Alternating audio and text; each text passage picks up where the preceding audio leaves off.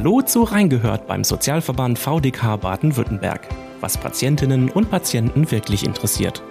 Heute geht es um das Thema Rehabilitation von A bis Z.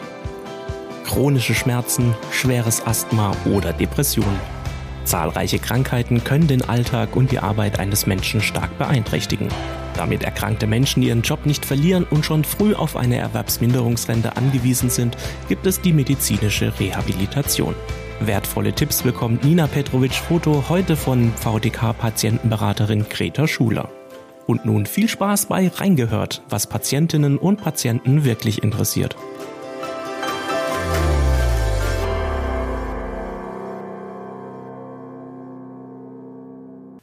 Über das Thema Rehabilitation von A bis Z sprechen wir heute mit VDK-Patientenberaterin Greta Schuler. Herzlich willkommen. Vielen Dank. Frau Schuler, früher kannte man noch den Begriff Kur. Ist dieser noch geläufig oder meint er damit das gleiche wie Rehabilitation? Der Begriff Kur ist quasi 2000 auf den, aus dem Sprachgebrauch verschwunden mit der Gesundheitsreform. Es gibt den Begriff Kur noch, den finden wir noch in der, zum Beispiel in der Mutter-Kind-Kur oder in der Mütter-Väter-Kur oder auch in den sogenannten Vorsorgekuren. Im Prinzip ist das, über was wir jetzt sprechen werden, eine medizinische Rehabilitation. Mhm. Und rund eine Million Menschen gehen jedes Jahr in die medizinische Rehabilitation. Immer wieder wird von den Betroffenen berichtet, dass ein Reha-Antrag gar nicht so einfach ist. Wann habe ich eigentlich einen Anspruch auf Reha und wo kann ich den Antrag auf Rehabilitation stellen? Ich habe einen Anspruch auf Reha, wenn die gesundheitlichen Voraussetzungen erfüllt sind, sprich ich habe eine Erkrankung, eine chronische Erkrankung, eine akute Erkrankung und brauche danach eine Rehabilitation und meine versicherungsrechtlichen Voraussetzungen sind erfüllt. Das sind so die Grundvoraussetzungen. Ähm, und dann ist es natürlich nicht so einfach, diesen, dieses Ganze mit der Reha in Gang zu bringen. Es gibt ganz unterschiedliche Wege, wie ich in eine Reha komme. Und wenn ich jetzt zu ausführlich bin, dann würde ich Sie bitten, mich einfach mal zu bremsen. Ich würde jetzt mal einfach so das. Äh es gibt kein so ausführlich bei gut, uns im also Podcast, also, Frau Schuler. gut, das war so na sehr naheliegendes. Nehmen wir mal an, es ist jemand äh, mit einem Herzinfarkt im Krankenhaus oder hat eine OP gehabt am Herzen äh, oder es ist jemand mit einer Tumorerkrankung im Krankenhaus. Dann gibt es da danach die sogenannten Anschlussheilbehandlungen, die AHBs. Mhm. Das ist auch eine Form der medizinischen Rehabilitation. Und in dem Fall ist es gar nicht so schwierig. Da stellt nämlich im Krankenhaus gibt es einen sogenannten Kliniksozialdienst. Das sind Menschen aus der sozialen Arbeit, die quasi zu ihnen ans Krankenbett kommen und die gucken, wie sieht's denn aus, zum Beispiel nach einer Herz-OP. Wann bin ich denn wieder reha-fähig? Also zum Teil sind es dann auch ältere Menschen, haben eine neue Herzklappe mhm. gekriegt mhm. oder so, gehen aus dem Krankenhaus für nochmal zwei, drei Wochen nach Hause, bis die einigermaßen stabil sind und dann geht's in die Anschlussheilbehandlung. Mhm. Das regt dann der Kliniksozialdienst an. Die suchen auch schon die Klinik raus, die machen auch den ganzen Schriftverkehr, die stellen den Reha-Antrag bei der Kasse beim zuständigen Kostenträger. Bei einer Tumorerkrankung ist es auch so. Da ist dann Operation unter Umständen oder Strahlenbehandlung, Chemotherapie vorbei und der sogenannte Kliniksozialdienst guckt dann, dass sie in die Anschlussheilbehandlung kommen und bespricht mit ihnen alles Notwendige. Mhm. Wenn ich jetzt aber zum Beispiel eine chronische Krankheit habe, was weiß ich, äh, Krankheit des Kreislaufsystems, der Atmungsorgane oder auch eine orthopädische Erkrankung oder auch eine psychische Erkrankung und es wäre eine gute Idee, in die Rehabilitation zu gehen, dann spreche ich das am allerersten mit meiner Hausärztin oder wenn ich eine Fachärztin habe, mit der Fachärztin durch. Ähm, ich würde gerne in Reha gehen. Wie funktioniert das denn? Wenn ich, äh, wenn alles rund läuft, dann schreibt der Arzt eine Verordnung. Der schreibt das quasi und der füllt auch den Reha-Antrag aus. Ich muss selber auch noch ein paar Formulare ausfüllen, aber äh, je genauer das von den Ärzten gemacht wird, umso besser ist das für mich. Mhm. Welche sind das, die, also diese Formulare, die Sie gerade angesprochen haben, um welche handelt es sich da? Was habe ich da zu beachten noch? Da habe ich eigentlich äh, nur das zu beachten, dass ich sie, dass ich sie ordnungsgemäß mhm. ausfülle, dass ich also kein vergesse. Hexenwerk ist da Das ist dabei, eigentlich kein Hexenwerk. Ähm, für mehr, es gibt natürlich Menschen, für die ist das ein Hexenwerk und dann müsste man also sowas kann man auch für die VDK-Mitglieder, für die das ein großes Problem ist, die dürfen da damit auch gerne zu uns kommen, mhm. äh, dürfen es uns auch gerne zuschicken. Für alle anderen Menschen, es gibt wirklich, es gibt äh, soziale Arbeit, es gibt Sozialberatungsstellen, es gibt auch zum Beispiel die Rentenberatung, äh, die Rentenstellen, der Versicherungsälteste, der einem da hilft. Es gibt bei der deutschen Rentenversicherung, äh, weil die ist der Kostenträger für mhm. viele Rehabilitationen. Es gibt eine sogenannte 0800er Nummer, wo man anrufen kann. Also wenn man, wenn man weiß, wo man Hilfe kriegt, dann kriegt man die mhm. in der mhm. Regel auch. Und das, man kriegt das hin. Wenn ich dann soweit bin und ich habe die Reha bewilligt bekommen, kann ich mir meine Klinik selber aussuchen? Habe ich da Mitspracherecht? Sie haben ein Mitspracherecht. Das ist gesetzlich geregelt. Das ist das sogenannte Wunsch- und Wahlrecht. Mhm. Da kommt es jetzt drauf an, wer die Kosten für meine Reha trägt. Ob die Kost, der Kostenträger die Krankenkasse ist oder die Rentenversicherung oder die Berufsgenossenschaft. Und ähm, dann kommt an, die haben zum Teil, da gibt's unterschiedliche Einschränkungen des Wunsch- und mhm. Wahlrechts, aber sie haben in einem bestimmten Rahmen ein Wunsch- und Wahlrecht. Das heißt, ich kann tatsächlich schauen, welche Klinik gefällt mir, wie, was kommt für mich in Frage, wie, wie informiere ich mich denn über die richtige Klinik, die für mich in Frage kommt? Da gibt's auch wieder unterschiedliche Möglichkeiten. Da gibt's entweder, wie gesagt, wenn Sie aus der Klinik kommen, mit dem Kliniksozialdienst sprechen, was wäre denn da eine gute Klinik für mich. Die wissen das in der Regel, weil und für sich selber. Ähm, es kann zum Beispiel sein, ich mache Ihnen mal ein Beispiel. Ähm, Sie sind Sie brauchen eine orthopädische Reha. Sie hatten entweder eine Rücken-OP oder eine ganz komplizierte lange Rückengeschichte und möchten in Reha gehen. Nebenbei haben Sie ein starkes allergisches Asthma, zum Beispiel durch einen Heuschnupfen ausgelöst mhm. oder sowas. Dann wäre das total wichtig, dass diejenigen, die diese Reha, äh, diesen Reha-Antrag oder der Arzt, der den Reha-Antrag für uns stellt, dass der das weiß, dass ich eigentlich zwei Erkrankungen habe Mhm. Und dass man bei der Klinik zum Beispiel wirklich darauf achtet, dass die auf beides eingeht. Es gibt ähm, eine relativ gute, es gibt relativ gute Suchmaschinen. Es gibt eine, die heißt rehakliniken.de. Das ist ein Zusammenschluss von unterschiedlichen Kliniken aufgrund von den Qualitätsberichten. Es gibt aber auch die Bundesarbeitsgemeinschaft für Rehabilitation. Das ist eine Seite ohne jegliche Werbung und ohne jegliche Einflussnahme. Da kann man auch nachschauen. Und das Gute ist, dass man da zum Beispiel wirklich eingeben kann, wer ist der Kostenträger, dann kommen mhm. auch nur die Häuser vom Kostenträger, dass man da eingeben kann, ähm, ich habe als erste Erkrankung brauche ich eine orthopädische Reha und für die zweite habe ich zum Beispiel eine eben ein, eine asthmatische Erkrankung. Dann kann man auch noch eingeben, manche brauchen jetzt einfach aus kulturellen Gründen, möchten gern in eine Reha-Einrichtung, wo ausschließlich Frauen sind. Das kann ich auch klären. Manche möchten irgendwie, dass man auf interkulturelle ähm, Notwendigkeiten in Anspruch äh, hat oder dass die darauf achten mhm. können. Also gerade auch was die Ernährung angeht, dass ich nicht jedes Mal, wenn ich ein, wenn ich ein Essen vor mir stehen habe, fragen muss, kann ich das jetzt eigentlich essen, weil mhm. ich kein Schweinefleisch esse oder weil ich mhm. koscher essen muss oder so. Oder auch Menschen mit Nahrungseinschränkungen, die sagen, ich muss irgendwo hin, wo ein glutenfreies Essen selbstverständlich ist. So diese Sachen kann man eingrenzen. Und je mehr sie das eingrenzen, umso besser wird es hinterher für sie. Also da kann man sich wirklich auch beraten lassen. Da kann man auch sich von uns, von der VDK Patienten- und Wohnberatung unterstützen lassen, dass ich dann auch mal sage, ich kann mal gucken, äh, wo es denn, also für, wir haben ja wo immer noch nicht alle Menschen, hm. die ein Internet haben oder auch nicht alle Menschen, die ein Internet bedienen können. Mhm. Und manchmal kann man einfach gucken, gibt es da ein spezielles Angebot oder nicht. Mhm. Ganz wichtig ist wirklich noch, je genauer ihre Ärztin in den Reha-Antrag reinschreibt, mhm. was in der Reha passieren soll und warum die eine Klinik, zum Beispiel diese eine Klinik wichtig ist, mhm. umso eher schaffen sie Platz. das auch, dass sie mhm. in diese in diese Klinik kommen. Ich habe ein, ein, Beispiel, das liegt jetzt schon einige Jahre zurück, also so wie es nicht passieren sollte. Da ist eine Reha angeregt worden von Seiten der Praxis und zwar, das war jemand, das war ein älterer Herr, mit einer Rückenproblematik und mit einem ganz, ganz fürchterlichen Heuschnupfen und daraus hin hat sich ein Asthma entwickelt. Mhm. Das hat man auch in dem Reha-Antrag so angegeben. Dann hat der Herr eine Zusage gekriegt, wunderbar. Ähm, wir haben eine Reha-Einrichtung für Sie, die liegt in Oberstdorf. Die Reha war im Juni. Müssen Sie vorstellen, Oberstdorf ist ein Dorf in den Bergen, äh, also von wegen viel Bewegung, viel Spazierengehen auf ebenen Wegen ist da nicht gegeben und mhm. im Juni wird da das erste Heu gemacht, wenn da jemand Heuschnupfen hat. Oh je Das mhm. war nicht angenehm und der hat es dann auch, also das war ein sehr einfacher, äh, ein sehr einfaches Schreiben dann eigentlich an den Kostenträger zu sagen, da ist wohl was übersehen worden. Der Herr ist hinterher nach Bad Soden-Allendorf gekommen, da gibt's ein, ein gutes Klima mit viel Sohle, der war, und da ist es eben, der war hochzufrieden hinterher, weil er durfte viel laufen, neben den Anwendungen, die er hatte, er ist einfach viel eben spazieren gegangen und die Luft hat ihm gut getan. Mhm. Und auf solche Sachen sollte man achten.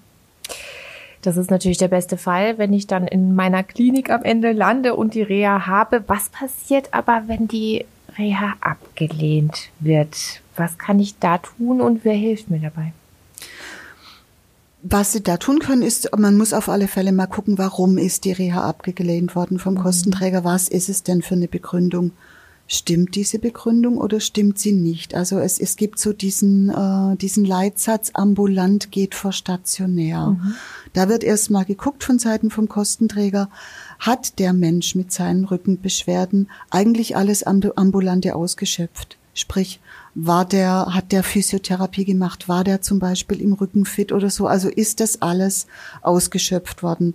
Und nur dann habe ich die Möglichkeit, wenn das Ambulante nicht ausreicht oder ausgeschöpft worden ist, dann habe ich die Möglichkeit, stationär zu gehen. Das mhm. Gleiche äh, kann Ihnen passieren, wenn Sie mit einer psychischen Erkrankung in die Reha möchten. Dann wird erstmal geguckt, ist ambulant, wie zum Beispiel eine ambulante Psychotherapie oder sowas, ist das ausgeführt worden, bevor es dann in die Klinik geht. Mhm. Wenn das aber alles so war und meine Reha ist trotzdem abgelehnt worden, dann kann ich da dagegen in den Widerspruch gehen. Das kann ich selber ganz alleine für mich machen. Das kann ich machen, indem ich mir zum Beispiel eine Unterstützung von meiner Ärztin oder von meinem Facharzt hole, mhm. dass die nochmal schreiben, ähm, das kann man so nicht, das kann ich so nicht stehen lassen. Ich habe meiner Patientin eine Reha verordnet, das kann ich so nicht stehen lassen. Oder aber sie ähm, lassen sich unterstützen, entweder wirklich von uns, von der VDK-Patienten- und Wohnberatungsstelle. Mhm. Also wir unterstützen in der Beratung, was wir nicht machen. Wir werden nicht juristisch tätig. Das mhm. sind aber unsere Kolleginnen und Kollegen, die im Sozialrechtsschutz beim VDK arbeiten. Die helfen Ihnen, wenn der Reha-Antrag abgelehnt worden, äh, worden ist, einfach mit einem Widerspruch. Mhm. Und diesen Widerspruch lege ich wie ein? Äh, Den legen Sie, entweder Form? Sie machen das selber immer in schriftlicher Form, gut, dass Sie das sagen, immer mhm. in schriftlicher Form, also nicht anrufen, wenn zum Beispiel die Rentenversicherung der Kostenträger ist und die Rentenversicherung anrufen und sagen, ähm, das geht so nicht. Ich, ähm, und da sagt ihnen dann irgendjemand, ja, ja, machen wir schon. Mhm. Da haben sie hinterher nichts in der Hand. Mhm. Viele ältere Leute machen es dann einfach so mit dem Reha-Antrag, dass sie sagen, ich habe meine, wenn die auch mhm. die Krankenkassen der Kostenträger sind, die gehen auf ihre Geschäftsstelle und sagen, ich gebe meinen Brief da ab und sage, ich möchte gern, dass sie da einen Stempel drauf machen. Mhm. Das ist eingegangen jetzt rechtzeitig und dann gehe ich da dagegen in den Widerspruch. Nehmen wir dann wieder den besten Fall an. Also nehmen wir an, ich bin jetzt in meiner Reha-Klinik angekommen, aber ich bin nicht so glücklich über das tatsächliche Angebot. Vielleicht fallen ein paar Angebote aus, Anlagen sind geschlossen, ähm, die eigentlich wichtig für meine Behandlung wären. Therapiesitzungen finden nicht regelmäßig statt. Muss ich das einfach so hinnehmen oder kann ich mich irgendwie dagegen wehren? Es wäre super, wenn Sie sich da dagegen wehren. Und zwar das eine, die eine Möglichkeit, sich dagegen zu wehren, ist wirklich zu gucken in der Klinik, wer ist da meine Ansprechpartnerin, äh, wen gibt's denn da?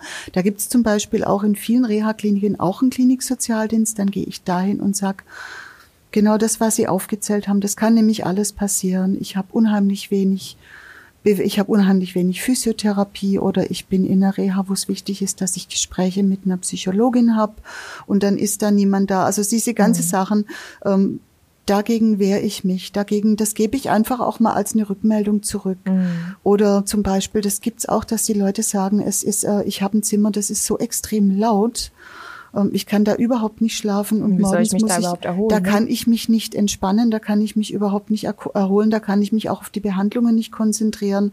Oder also Rückmeldungen, die wir zum Beispiel kriegen bei uns in der Reha-Klinik im Winter, es ist die Heizungsanlage ausgefallen. Solche Sachen melden Sie in der Reha-Klinik direkt zurück. Also entweder wirklich behandelnde, behandelnde Ärzte, Physiotherapeuten eine Rückmeldung geben, Kliniksozialdienst oder auch Qualitätsmanagement. Wo hat die Klinik ein Qualitätsmanagement? Und ganz wichtig auch, ich rufe aus der Klinik meinen Kostenträger an und sag, das läuft nicht rund. Ich möchte Ihnen gleich die Rückmeldung geben. Ich habe auch schon hier vor Ort moniert. dass mhm. bestimmte Sachen nicht stattfinden und dass es nicht rund läuft. Mhm. Und wie wird dann darauf reagiert? Haben Sie da Erfahrungswerte auch? Da gibt's immer wieder, ähm, dass ja, der, der, Kostenträger möchte einfach informiert werden. Mhm. Es kann auch sein, dass Menschen sagen, ich möchte hier abreisen. Ich habe mhm. hier überhaupt nichts davon. Ich gehe nach einer Woche wieder. Es gibt, äh, ich habe mir eine, zum Beispiel eine Reha-Einrichtung ausgesucht mit einem Schwimmbad, weil Schwimmen total wichtig ist, mhm. regelmäßiges Schwimmen. Dieses Schwimmbad hier ähm, funktioniert so. einfach nicht, ist mhm. kaputt. Äh, mhm dann äh, und die äh, und die ganzen anderen Voraussetzungen, die mir eigentlich auf den Seiten der Klinik versprochen worden sind, mhm. funktionieren auch nicht. Ich breche hiermit ab. Ich, ich, ich setze sie in Kenntnis. Ich breche hiermit ab, weil es hat es hat man hat nichts regeln können. Sie haben eigentlich erst in vier Jahren wieder einen Anspruch auf die nächste Rehabilitation. Ich breche das hiermit ab und wir besprechen hinterher, um, ähm, wann ich denn vielleicht das nächste Mal wohin gehen kann, wo es denn besser läuft. Das heißt, ich kann dann zeitnah auch quasi woanders hin das muss man verhandeln mit dem mhm. Kostenträger. Aber das sind auf alle Fälle, ähm, da haben Sie einen besseren Stand gegenüber dem Kostenträger, als Sie machen diese Reha drei Wochen mit, beschweren sich hinterher und dann sagt man Ihnen, na ja, ähm, jetzt, jetzt muss es eben mit Reha-Sport mhm. oder mit Warum anderen Sachen. Warum haben Sie nicht mhm. gleich was gesagt? Also ganz wichtig ist wirklich, sagen Sie gleich was und versuchen Sie einfach auch vor Ort eine Rückmeldung zu geben. Mhm. Das läuft nicht rund. Was passiert denn nun, wenn ein Patient oder eine Patientin als arbeitsfähig oder eben arbeitsunfähig aus der Reha entlassen wurde und mein behandelnder Facharzt aber anderer Meinung ist, ich ebenfalls unzufrieden bin mit der Entscheidung der Klinik, was kann ich denn dann tun? Das wäre quasi der Fall danach. Das wäre der Fall danach, mhm. genau.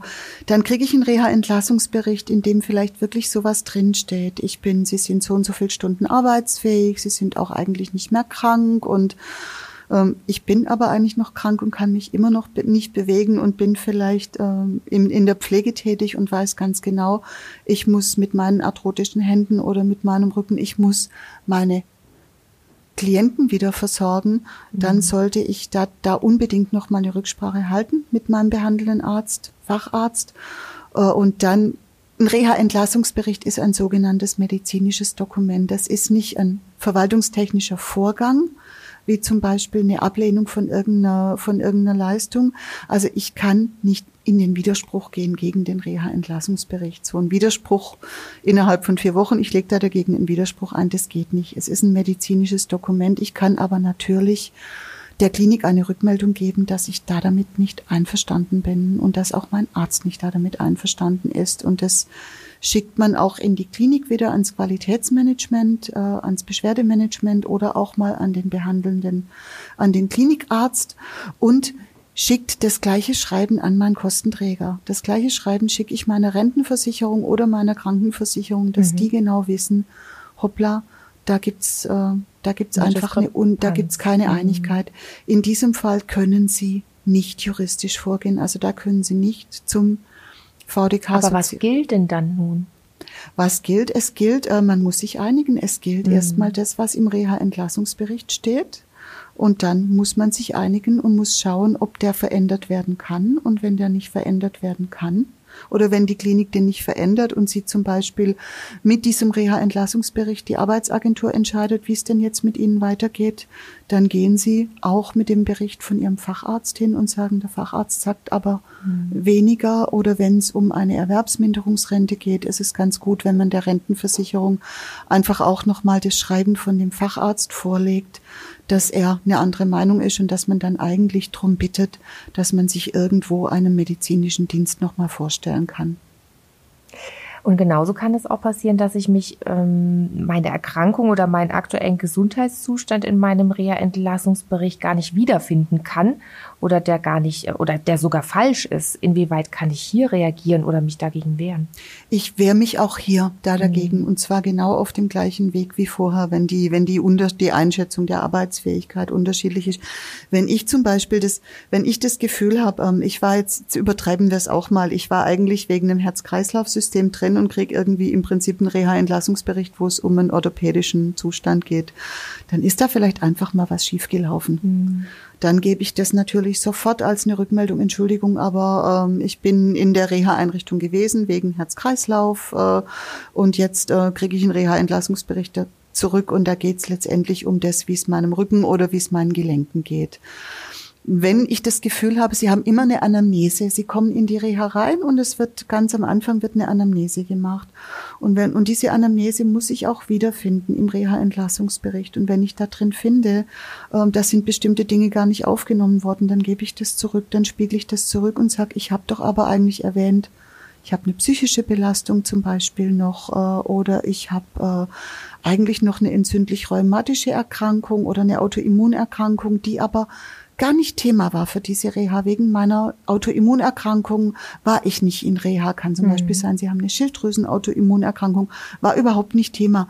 Wollte ich aber angeführt haben, weil es vielleicht irgendwie Auswirkungen haben kann, dann hätte ich schon gerne, dass das auch alles vollständig erfasst worden ist. Oder wenn familiäre Belastungen, berufliche Belastungen nicht erfasst worden sind, wenn ich in der Pflege arbeite und ich habe angegeben, ich habe mittlerweile ein Problem, äh, Menschen zu waschen, Menschen wieder aufzurichten oder auch die, die typischen Erzieherinnen, die mehr oder weniger dauernd unten sind und das Kind aufheben und das Kind irgendwie festhalten, bevor es rausrennt oder so. Wenn ich sage, ich habe da schon ein Problem damit, ich kann es einfach nicht mehr halten und es ist überhaupt nicht hm. irgendwo hinterlegt, dann muss ich sagen, da fehlt was. Letzte Frage, Frau Schuler. Wie, wie erhalten denn Betroffene, deren Antrag beispielsweise auf eine Reha abgelehnt wurde ähm, oder die andere Probleme zum Thema haben, beim Sozialverband VDK Baden-Württemberg konkret Hilfe beim Widerspruchsverfahren beispielsweise? Und wie können Sie konkret mit Ihnen in Kontakt treten? Sie können ganz konkret mit uns in Kontakt treten, mit der Patienten- und Wohnberatung. Wir sind telefonisch erreichbar. Wir sind mittlerweile äh, Corona durch die Corona-Einschränkungen sind wir eingeschränkt persönlich erreichbar. Sonst mhm. hätte ich gesagt, kommen Sie auch gerne vorbei, wenn Sie aus der Stuttgarter Region sind. Schicken Sie uns eine E-Mail oder schicken Sie uns einen Fax oder schicken Sie uns auf dem guten alten Postweg Ihre Fragen und wir können auch eigentlich auf allen Wegen Ihnen antworten. Wenn Sie direkte Unterstützung führen wieder, wenn Sie sagen, dagegen muss ich in Widerspruch gehen, dann nehmen Sie Kontakt auf mit Ihrer VDK Sozialrechtsgeschäftsstelle. Wenn Sie nicht wissen, wo die ist, rufen Sie einfach auch bei uns an oder bei der VDK Landesgeschäftsstelle. Wo ist denn meine zuständige Stelle? Und dann muss man da anrufen und sagen, ich brauche direkt Ihre Unterstützung. Es geht um einen Widerspruch. Mein Reha-Antrag ist abgelehnt worden oder meine Klinik, die ich mir ausgesucht habe, ist abgelehnt worden. Vielen Dank. Sehr Frau gerne. Greta Schuler heute bei uns gewesen. Und vielen Dank fürs Zuhören. Weitere Informationen zum Thema Reha und Kontaktmöglichkeiten zur VDK Patientenberatung gibt es in den Shownotes dieser Episode. Bis zum nächsten Mal. Tschüss. Das war Reingehört beim Sozialverband VDK Baden-Württemberg, was Patientinnen und Patienten wirklich interessiert. Falls Sie Feedback oder Anregungen zu diesem Podcast haben, dann schreiben Sie uns einfach eine E-Mail an feedback.vdk.de. Mehr Informationen zum Sozialverband VDK Baden-Württemberg und unserem heutigen Thema gibt es in den Show Notes dieser Episode. Wenn Ihnen der Podcast gefällt, dann abonnieren Sie ihn gerne kostenlos. Natürlich freuen wir uns auch auf eine positive Bewertung von Ihnen. Und damit Tschüss, bis zur nächsten Folge.